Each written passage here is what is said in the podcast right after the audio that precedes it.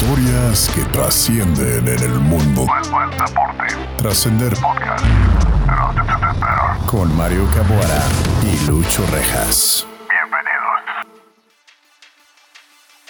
Hola, ¿qué tal? Bienvenidos a este nuevo episodio de Trascender Podcast, el deporte como camino a la grandeza. El día de hoy me acompaña el buen Lucho Rejas. ¿Cómo estás, Lucho? ¿Qué tal, Mario? ¿Qué tal a toda la audiencia? Muy buenos días, tardes, noches, donde quiera que se encuentren.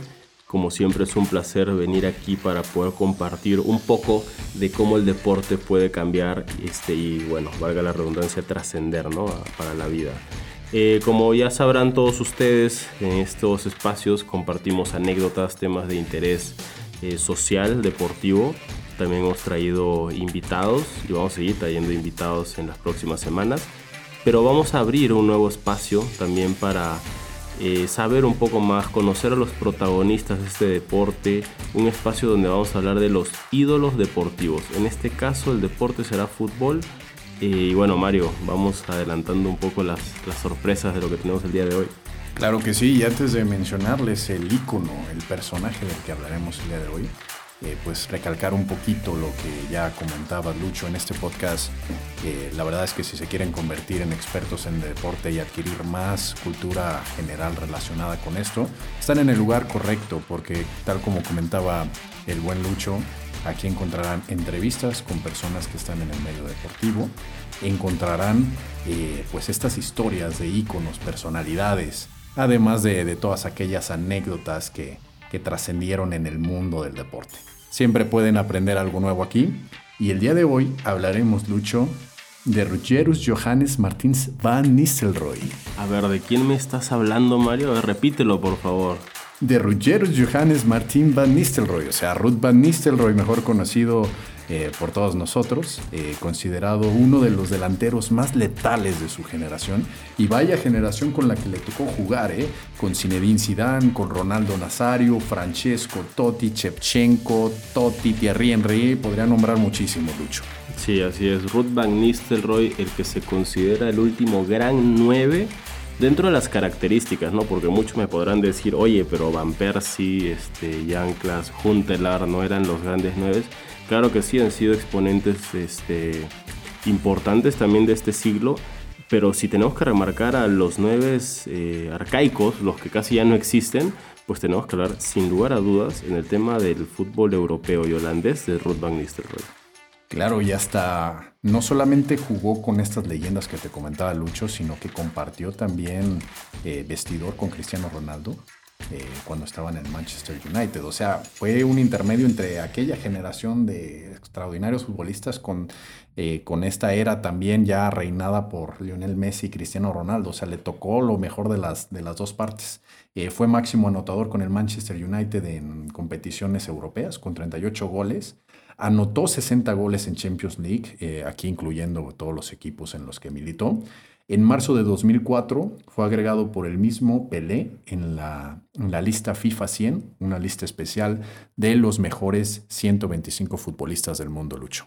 Sí, a ver, Ruth Van Nistelrooy, inclusive hasta el día de hoy sigue teniendo, quizás sus récords ya han sido de cierta forma pues vencidos, ¿no? Por, otras, por otros monstruos que tenemos el día de hoy como Lewandowski, Ronaldo, Messi, entre otros Benzema recientemente, pero Ruth Van Nistelrooy sigue apareciendo en la lista de los goleadores más letales y mayor impacto que, que han tenido. Y es curioso, ¿sabes? Porque ahorita que vamos a hablar de los inicios de Ruth, pues él no tenía mm, esa vocación, quizás de chiquito, de ser goleador. Más bien lo que él quería era todo lo contrario, defenderlo, defender que no te metan gol. Él era defensa, Mario. Y mira que curioso cómo la, la vida, un entrenador que te canalice adecuadamente tus, tus fortalezas, pues te inclinen a volverte un delantero, un killer, un animal en el área.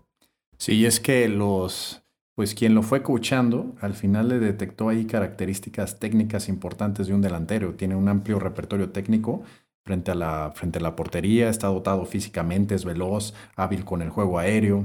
Eh, muchos, incluso Lucho, lo llegaron a comparar con Marco Van Basten. Sí, a ver, inclusive justo salía el tema al inicio de lo que te decía, ¿no? Oye, ¿por qué hablas del último Gran 9 y no mencionas a Van Persie o Juntelar? Ahorita no hay otros más delanteros, no vamos a hablar de Luke de Jong porque no tiene la, bueno, el mismo impacto que ha tenido Ruth, ¿no?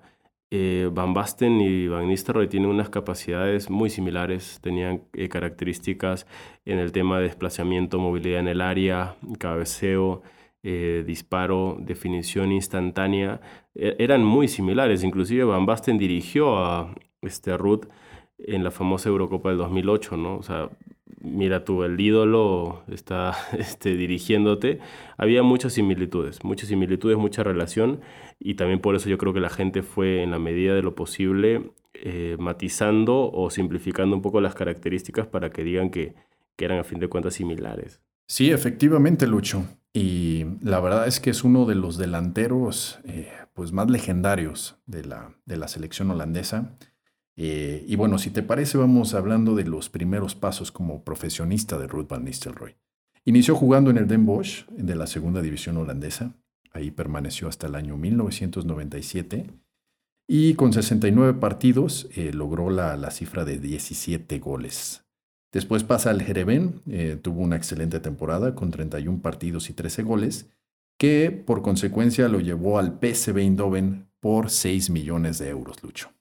El PSV Eindhoven que fue el club que lo comenzó a dar a conocer en Europa porque era un equipo que competía, ¿no? En valga la redundancia, competencias internacionales, donde fue agarrando un poco más de presencia, ¿no? Inclusive acabó eh, campeón o sea, campeón de la liga holandesa con, con el PSV y acabó siendo también por consecuente en su posición como el goleador este, de uno de los campeonatos.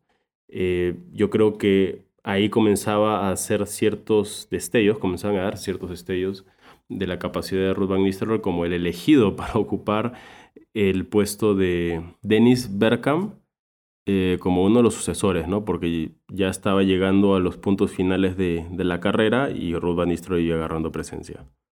Sí, y ahí mismo en PSV en Dublin, eh, Ruth Van Nistelrooy se convirtió en el peso pesado del equipo. Eh, en tres años anotó 75 goles y ganó, tal como lo comentaba Lucho, dos campeonatos y dos supercopas en los Países Bajos. Esto le, le compró el boleto para ir a jugar al Manchester United. Y en el año 2000, Lucho, el PSV Eindhoven cede al jugador al Manchester United por, por 28 millones de euros. Pero poco después de formalizar el acuerdo, eh, Van Nistelrooy se lesiona en un entrenamiento y se pospone su llegada a los Red Devils al año siguiente. Con el Manchester United ganó la Premier League, la FA Cup, la Community Shield y la Carabao Cup, eh, no ganó la Champions League, Lucho, pero ¿cuántas leyendas no, no la han ganado? Sin embargo, fue máximo anotador de la UEFA Champions League en las temporadas 2001-2002 y en el torneo 2002-2003. Además, en la temporada 2002-2003 de la Premier League fue máximo anotador con 25 goles. Incluso llegó a ser candidato en esa temporada a Balón de Oro. Se lo ganó al final Pavel Nedved. Sí, a ver, Ruth Van Nistelrooy, eh, efectivamente, como lo mencionabas, vivió una época donde no era el rey en su posición. Tenía muchísima competencia, estamos hablando de Ronaldo, el Pipo Inzaghi, como bien recordarás, también era una competencia ardua en la misma Liga de Campeones, Andrei Shevchenko, Hernán Crespo, por mencionarte algunos, ¿no? Porque son muchísimos, Thierry Henry también, eh, no se puede culpar el hecho de, no haber ganado la Champions como para redondear un poco su palmarés, puesto que no depende nada más de él, ¿no? A fin de cuentas llegó a ser goleador de, de más de una Champions League y está dentro de los máximos anotadores de la historia de dicha competencia. Su impacto en Old Trafford, su impacto en el United, fue a tal grado que han sucedido diversas este, anécdotas que ahorita justo vamos a platicar sobre qué pasaba en el vestidor con el famoso Van Gogh, como algunos lo, conocían. Sí, es que tuvo algunas diferencias con, con Sir Alex Ferguson. Eh, de hecho, en 2005 él, pidió abandonar el club debido a estas diferencias que tenía, pero al final se quedó una temporada más hasta el 2006 cuando ficha con el Real Madrid. Una de, esas, una de estas anécdotas, Lucho, eh, fue, fue en el año 2000, 2002, me parece, entre un, encuentro que hubo en el derby de, de Manchester entre Manchester City y Manchester United. Ese partido lo perdieron 3 a 1 en Main Road. Recordemos que es el estadio en el que jugaba el Manchester City antes de mudarse al Etihad Stadium. Y en ese, al final de ese encuentro, Ruth Van Nistelrooy intercambia la playera con un jugador del City. Se lleva, sale caminando con la playera en la mano y en el vestidor Sir Alex Ferguson lo, lo regaña y le dice, si vuelves a, a, llevar una playera del Manchester City, no vuelves a jugar.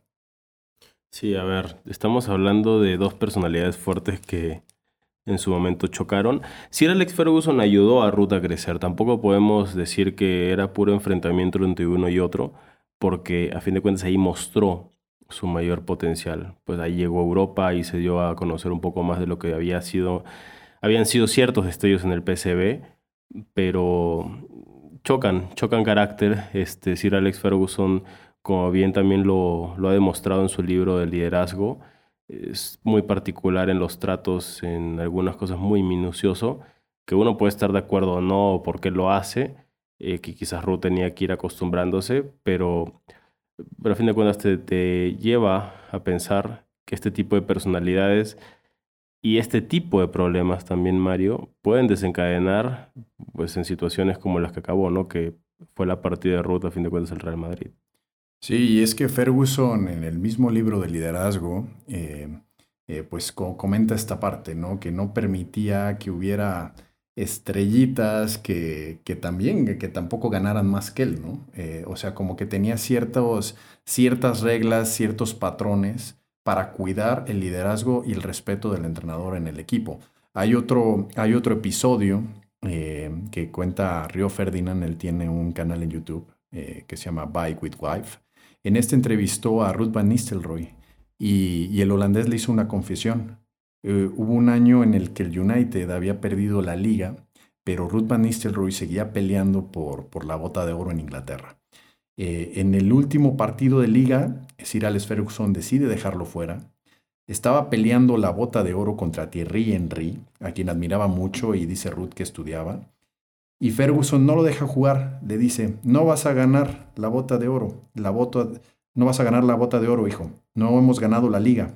Y esto en su momento comenta Ruth, que le lastimó mucho. Sí, a ver, yo ahí sí no estoy de acuerdo, porque ¿cómo vas a impedir a uno de tus miembros ganar algo, independientemente de que el grupo no haya ganado la liga? O sea, no, una cosa no tiene que ver con la otra. O sea, si no ganamos nosotros, tú tampoco ganas. Ese es el mensaje que está dando Sir Alex Ferguson. Yo lo admiro mucho, pero en ese sentido sí estaría en desacuerdo. Si tienes la posibilidad de ayudar a alguien de tu equipo a lograr ciertas cosas, pues hazlo. Hazlo porque también es una proyección, proyección del grupo de que dentro de la plantilla hay un jugador que ha resaltado un poco más este, en el término individual y no tiene nada de malo, más bien es un tema que hay que apoyar desde el compañerismo, ¿no? que se tiene que vivir dentro de la, de la cancha.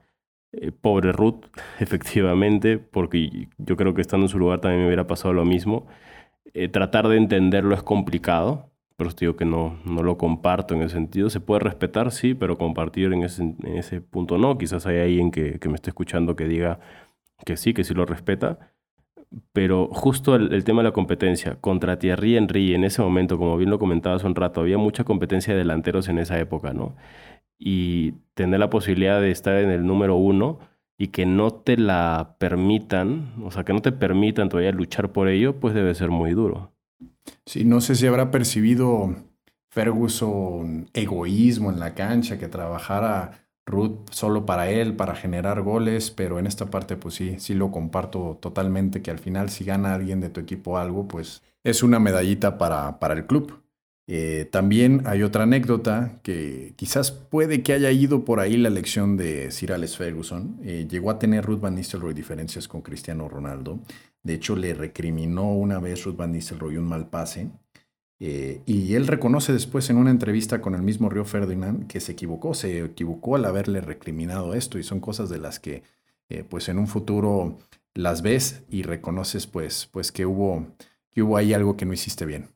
A ver, imagínate si también Cristiano reconociera las veces que se molesta cuando no le dan un pase, uy, no acabamos, ¿verdad?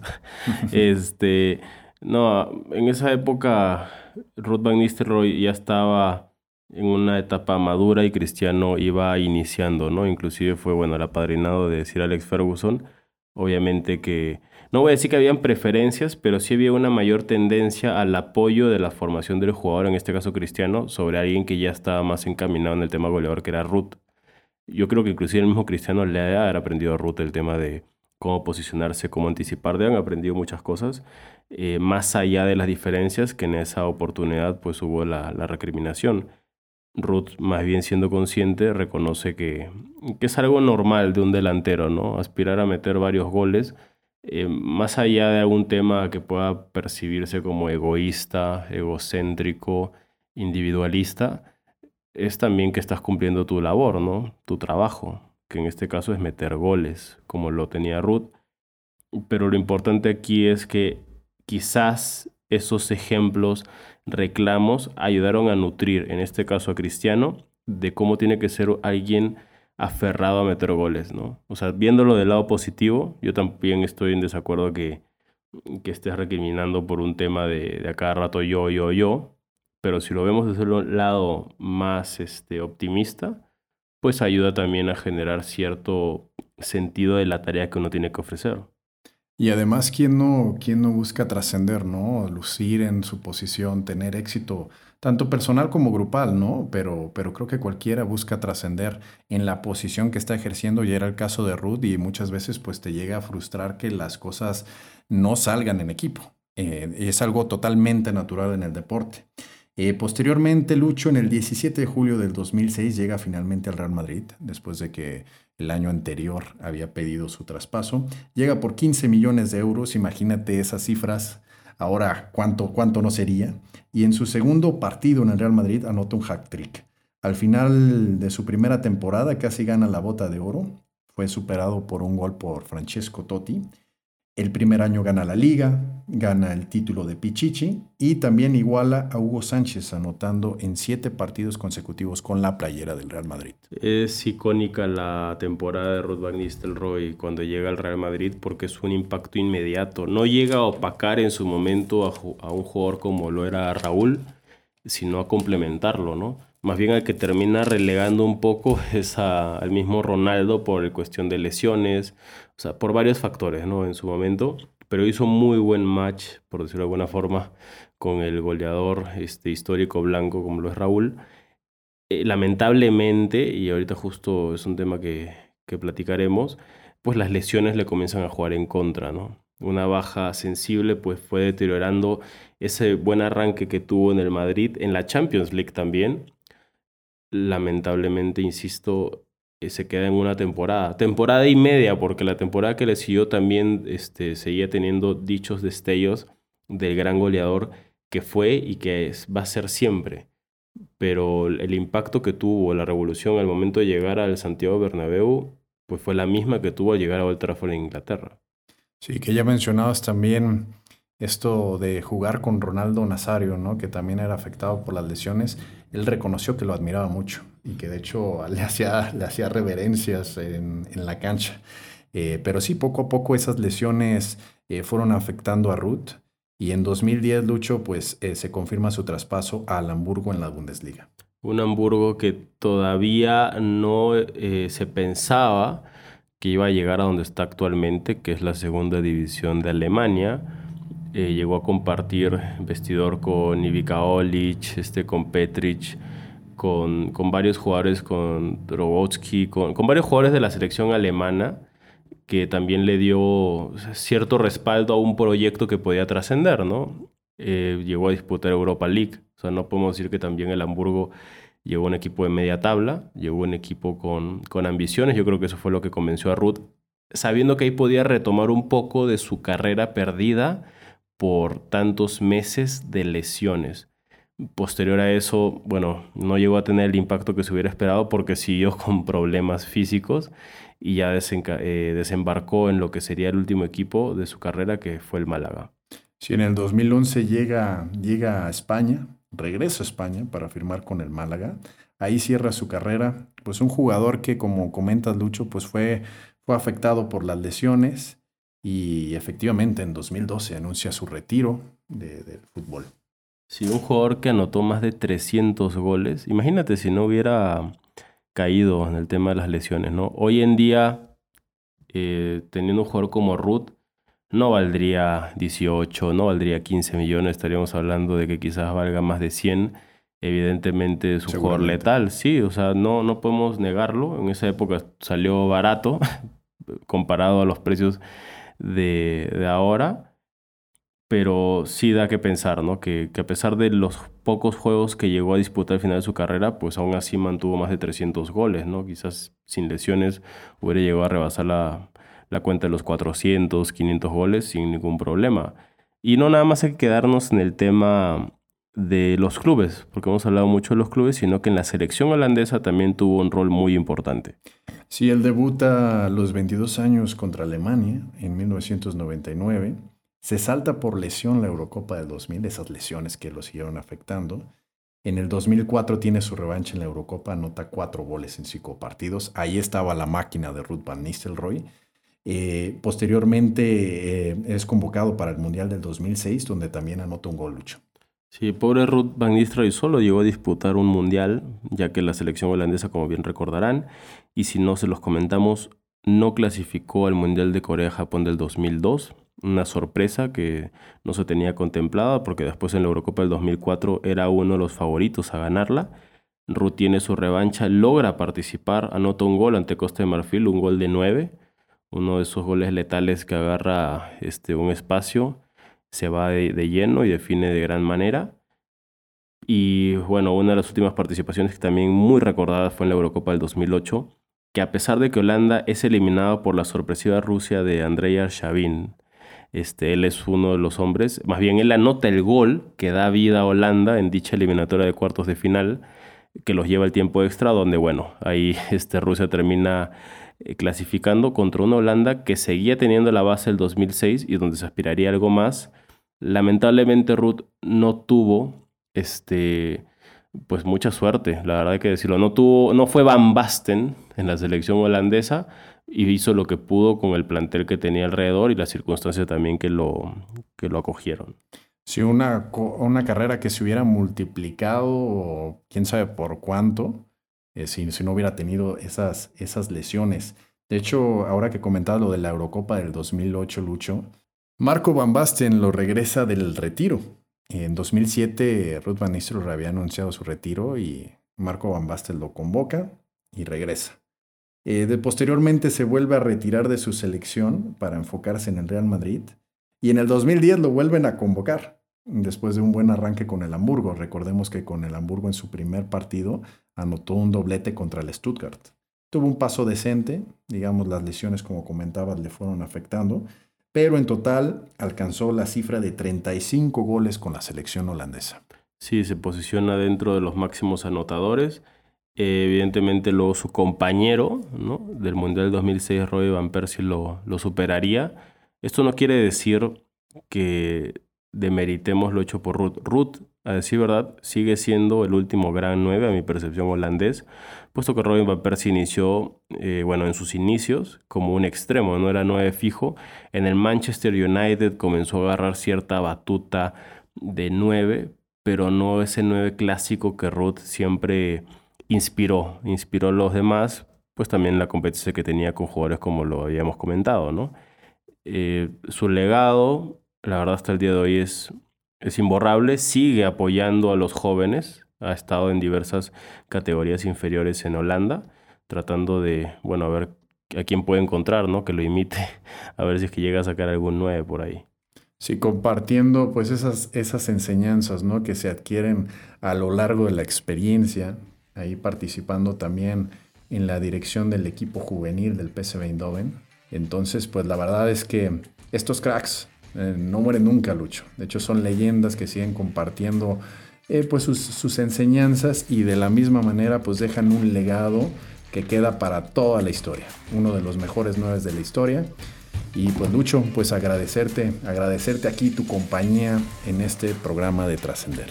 No, Mario, ya sabes que para mí siempre es un gusto, a toda la audiencia también agradecerles por escucharnos y seguir el pendiente de nosotros. Eh, fue un tema muy sencillo, muy digerible creo yo, porque estamos hablando de un personaje que, que marcó, que ha marcado este, y que sigue vigente en varios puntos. Su nombre sigue apareciendo sobre todo en, en competencias europeas o hasta en la Premier League como uno de los depredadores de este siglo XXI. Sí, un, crack en todos los sentidos. Pues recuerden que aquí en, en el podcast de Trascender encontrarán todas estas historias de leyendas que trascendieron en el mundo del deporte, entrevistas con profesionales dedicados a las disciplinas del deporte y las mejores historias y anécdotas, Lucho. Sí, Mario, aquí ya saben, tenemos no nada más este pequeño espacio que hemos compartido de, de transmitirles la, eh, bueno, lo que es la historia, la persona de Ruth Van Nistelrooy, como fue el día de hoy, sino que vamos a seguir trayendo los invitados y temas de actualidad que permitan a ustedes seguir formándose, informándose y buscar siempre contribuir a esta sociedad mediante el deporte. Así es, pues los invitamos a seguir los próximos episodios de Trascender y recuerden seguirnos en nuestras redes sociales, en Twitter tras, arroba trascenderrex, en nuestro Instagram arroba rexpodcast, en mi Instagram arroba Mario Cabuara, en mi Twitter arroba Mario Cabuara y ahora Lucho les dice los suyos que todavía no me los aprendo.